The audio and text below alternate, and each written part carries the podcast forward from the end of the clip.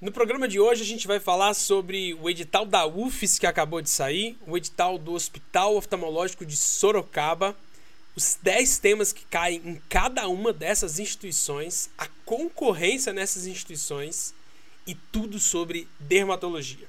Roda a vinheta.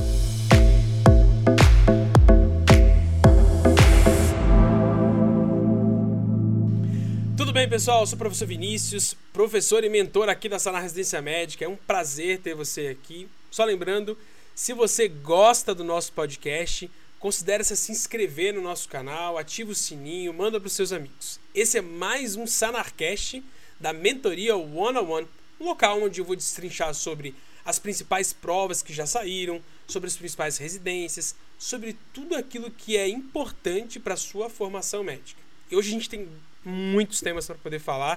Vai ser muito legal nesses próximos 10 a 15 minutos que você vai ficar junto comigo aqui. A primeira coisa que eu queria falar com você é que sim, saiu o edital da Universidade Federal do Espírito Santo, a UFES, onde eu fiz residência médica, é onde eu fiz residência médica, onde eu fiz faculdade de medicina. Então o edital da UFES saiu, saiu no dia 5 de agosto. E o que, que a gente tem de novidade? A gente tem que a data da, da inscrição da UFS vai ser do dia 14 de agosto até o dia 14 de setembro, anota isso. A data da solicitação da isenção vai ser no dia 22 de agosto, com o resultado da solicitação da isenção saindo no dia 31 de agosto, com uma taxa de inscrição de 500 reais. Professor, quando é que eu tenho que terminar de pagar esse boleto dessa taxa de 500 reais?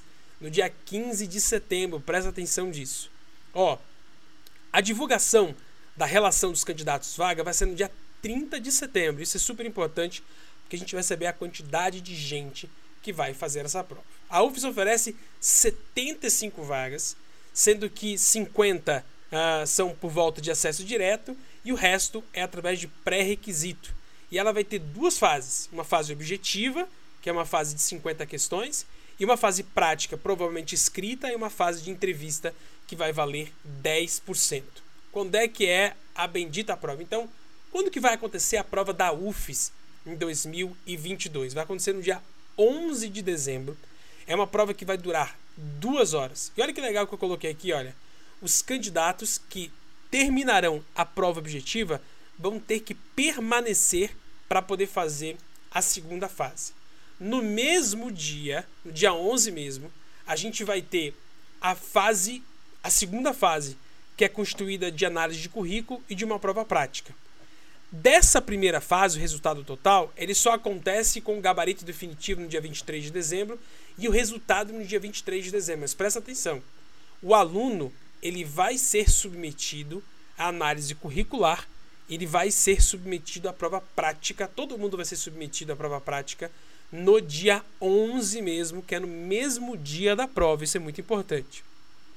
Lembrando que se você for fazer prova da Universidade Federal do Espírito Santo, seu currículo precisa ser impresso segundo as normas do próprio processo seletivo que está aqui no site residenciaemsaude.ufes.br. E você tem que levar o currículo no dia, viu? Se você não levar o currículo no dia, você não vai ser habilitado para poder continuar no processo seletivo.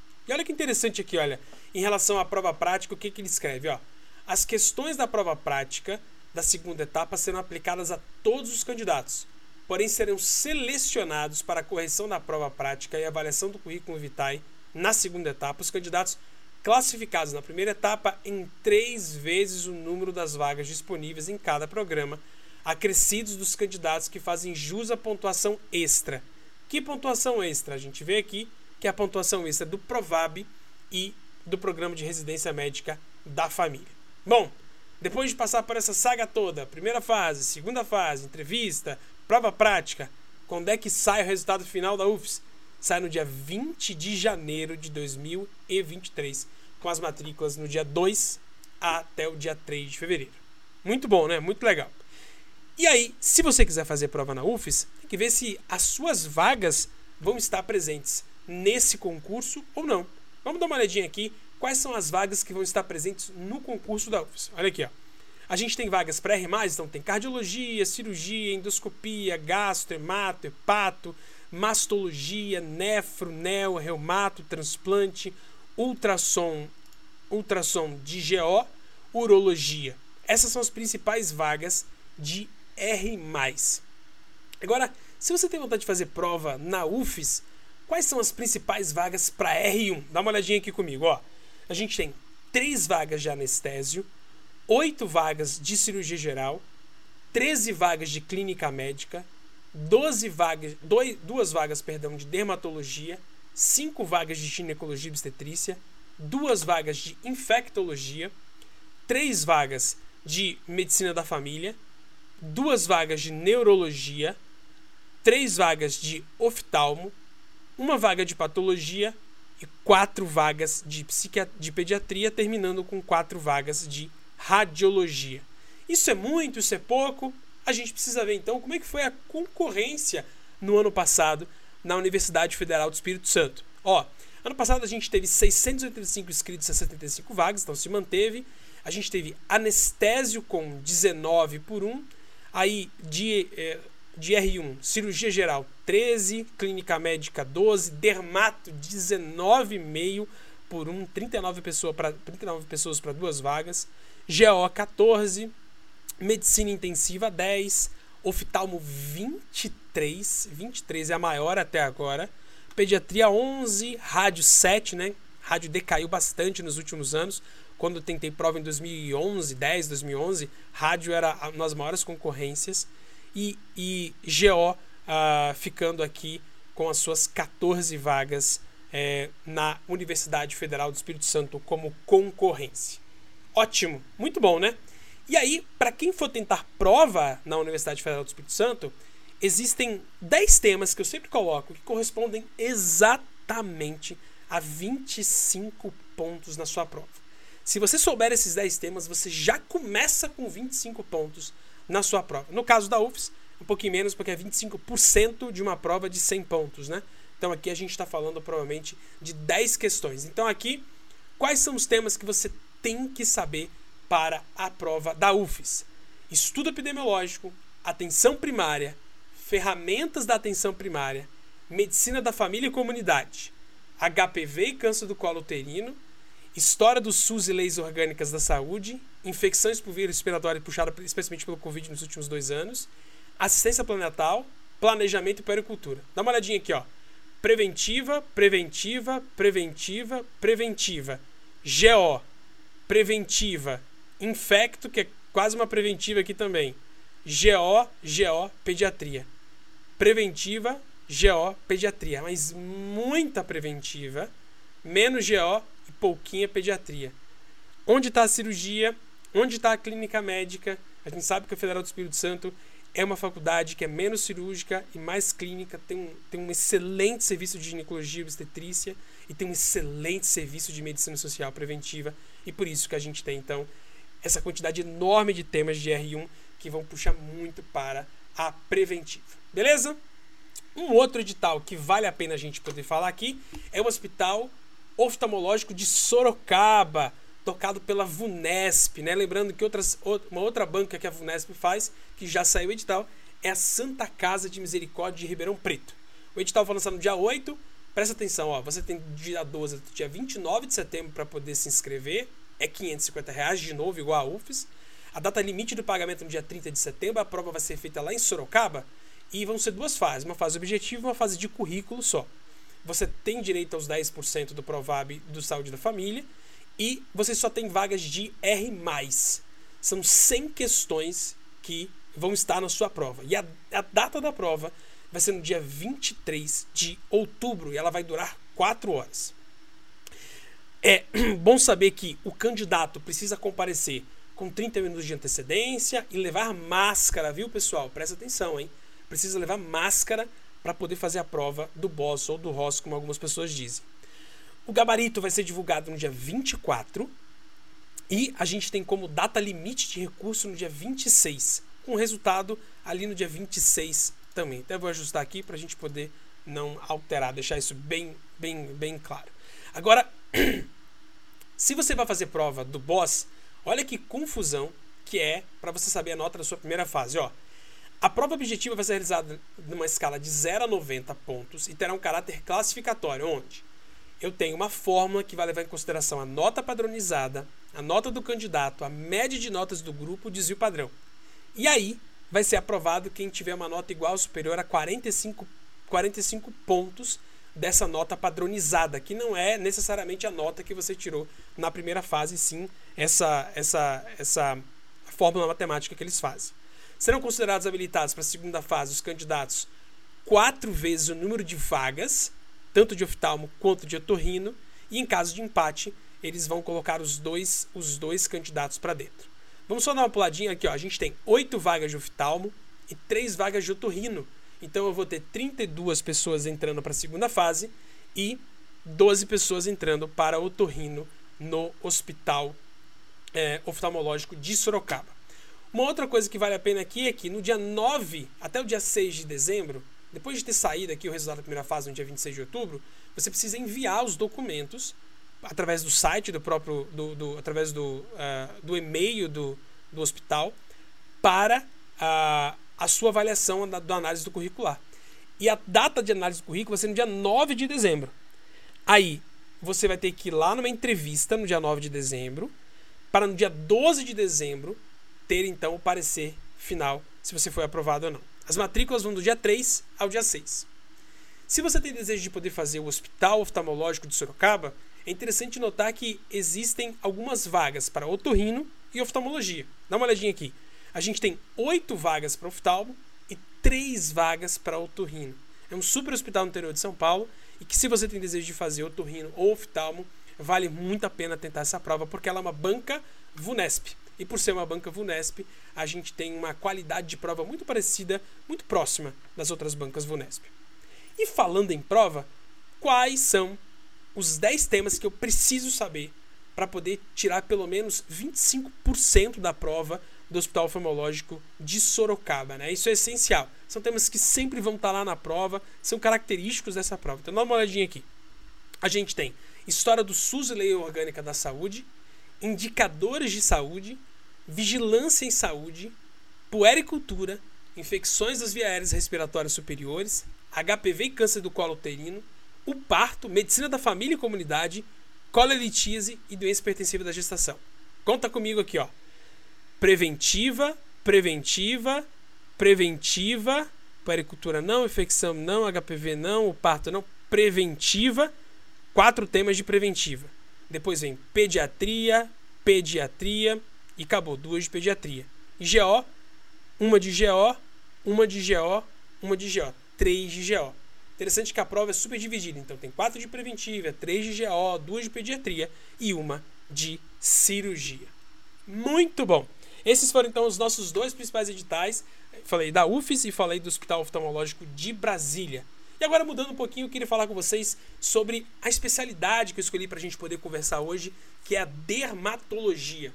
A dermatologia é uma super especialidade que está muito em voga, muita gente tem pedido para poder falar, e eu estou respondendo especialmente algumas caixinhas que eu recebi no início do mês de agosto. E lá estava, professor, fala um pouquinho da dermatologia, do cenário da dermatologia atual. Então vamos dar uma olhadinha aqui. Primeira coisa, quantos dermatologistas a gente tem? A gente tem aqui, olha, 9.685 dermatologistas que estão distribuídos aí através do Brasil todo. Vou dar mais um zoom aqui para a gente poder enxergar melhor o que, que eu estou falando. Opa! Então são 9.800 dermatologistas.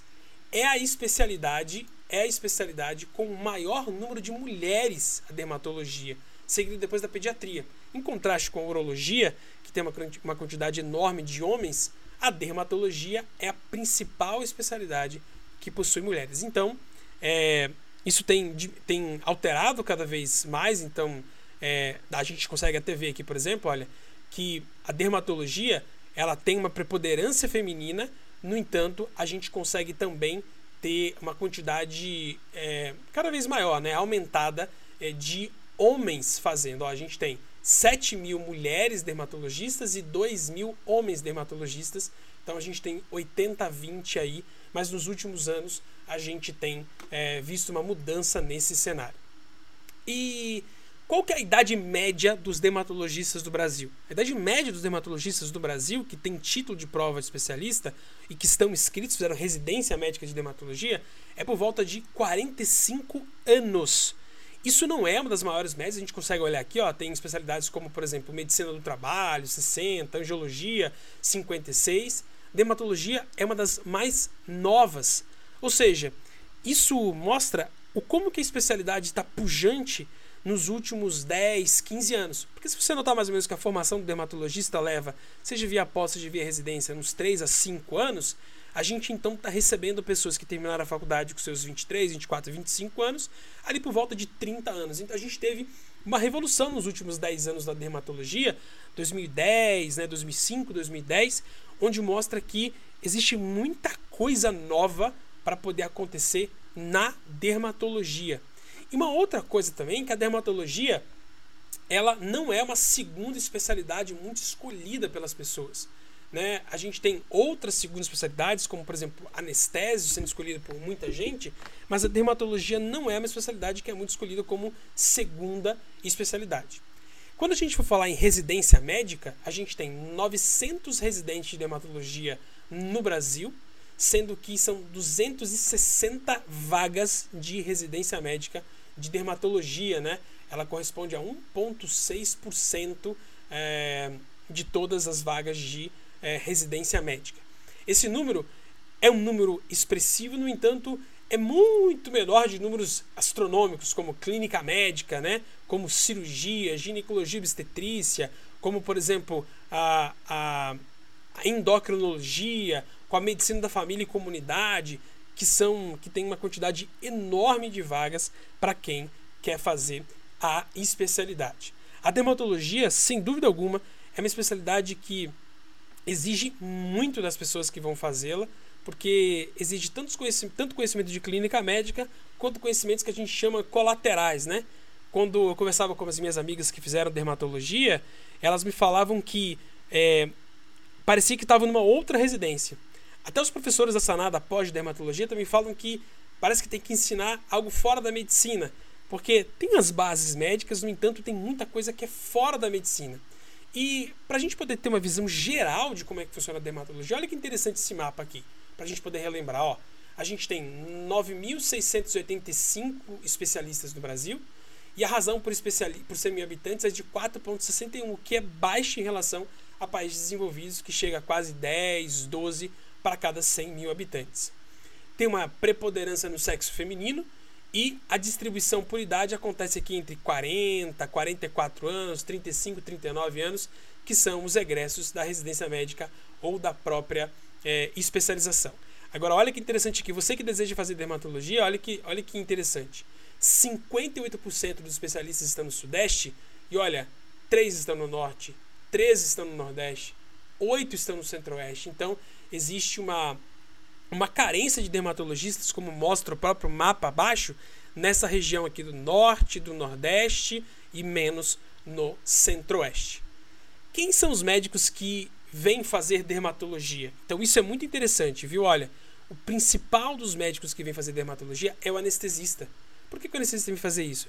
Buscando uma vida de consultório. Então, se você deseja fazer, ter um consultório, ter uma vida regrada de 8 a 5, deixar de dar plantão, começar a viver com uma outra forma de renda que não seja somente através de plantão, considere fortemente fazer a dermatologia. É o que o censo mostra pra gente.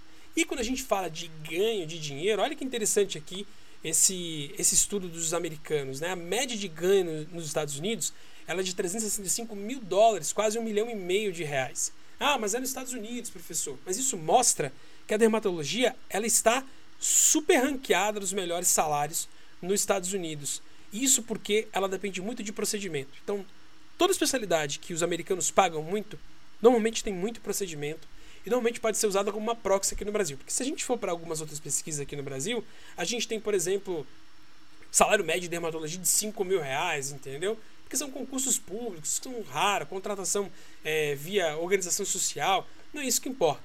Então, quando a gente vê isso daqui, a gente entende por que, que a gente tem casos como esse, né? São duas dermatologistas que construíram uma marca de um bilhão de dólares nos Estados Unidos, que é a Proactinic, que para cura da acne, né?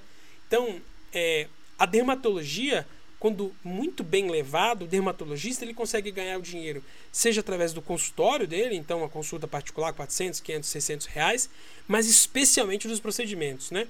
Então, seja através da, da, remodelação facial, seja através da implantação de, da, da, aplicação de toxina botulínica, seja através dos procedimentos estéticos, outros procedimentos não invasivos no consultório, o que a gente tem visto é cada vez mais os dermatologistas que cuidam, é, cuidam do paciente, é, trazendo o que o paciente deseja no sentido de melhor estética. Mas não é só estética, a gente tem muito dermatologista bom que trata também de, da parte não estética da, da dermatologia, ou da dermatologia capilar, que possui, consegue fazer um, um, ecossistema dentro do seu consultório, onde o paciente tem a consulta médica, mas ele também consegue ter todos os outros, os outros procedimentos que ele pode ter associado, né? Seja da indicação de um outro médico, caso a gente esteja tratando, por exemplo, de um hipotiroidismo, necessitando do endocrinologista, ou de um infectologista para poder ajudar na condução do caso, ou de um outro médico que seja mais habilitado para poder fazer um determinado procedimento.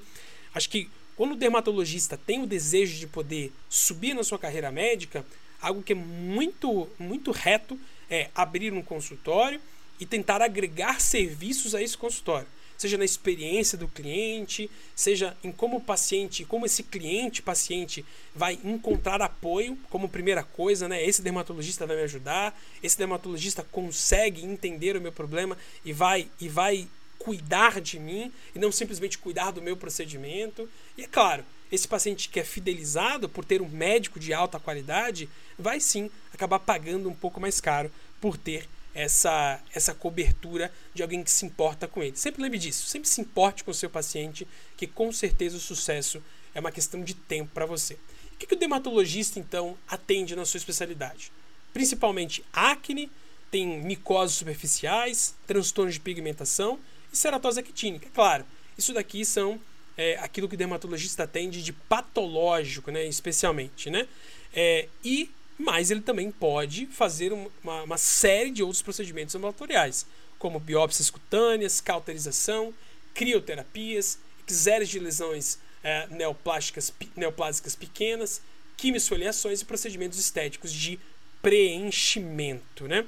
Agora, como é que, quais são as formas de poder atuar na dermatologia? A principal forma é a residência médica. Né? A residência médica, o dermatologista é super competitivo para poder passar, concorrência de 20, 25, 30 candidatos por vaga nos principais concursos do país.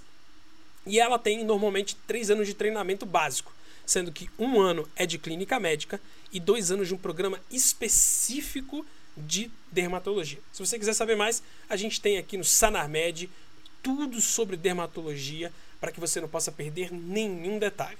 Agora, é a única forma de poder entrar, professor? Claro que não é a única forma de poder entrar. A gente também tem a pós-graduação em dermatologia, que, quando feita de forma muito qualificada, consegue entregar um conteúdo de altíssima qualidade, como tricologia, alterações morfológicas e terapêuticas dermatológicas, as infecções, inflamações, infestações, as afecções metabólicas e hemartroses, der, as dermatoses relacionadas ao ciclo vital, congênitas hereditárias e a cosmiatria. Uma pós-graduação que consegue entregar todo o conhecimento que você precisa através de aulas interativas, um laboratório de práticas, um aprofundamento de conteúdo, é essencial para que você possa terminar a pós-graduação e tirar o seu título de especialista pela Sociedade Brasileira de Dermatologia. Esse daqui é o edital do último título, agora de 2022, mostrando como é que funciona, quais são os detalhes, tem prova teórica, tem prova teórico-prática, todos os detalhes você encontra no nosso portal. Perfeito, pessoal, esse foi mais um Sanarcast da Mentoria One on One, onde a gente passou por temas importantíssimos. Espero muito que você tenha gostado e se você gostou, se inscreva no canal, compartilhe, ative o sininho e a gente se vê. Até a próxima, um beijo!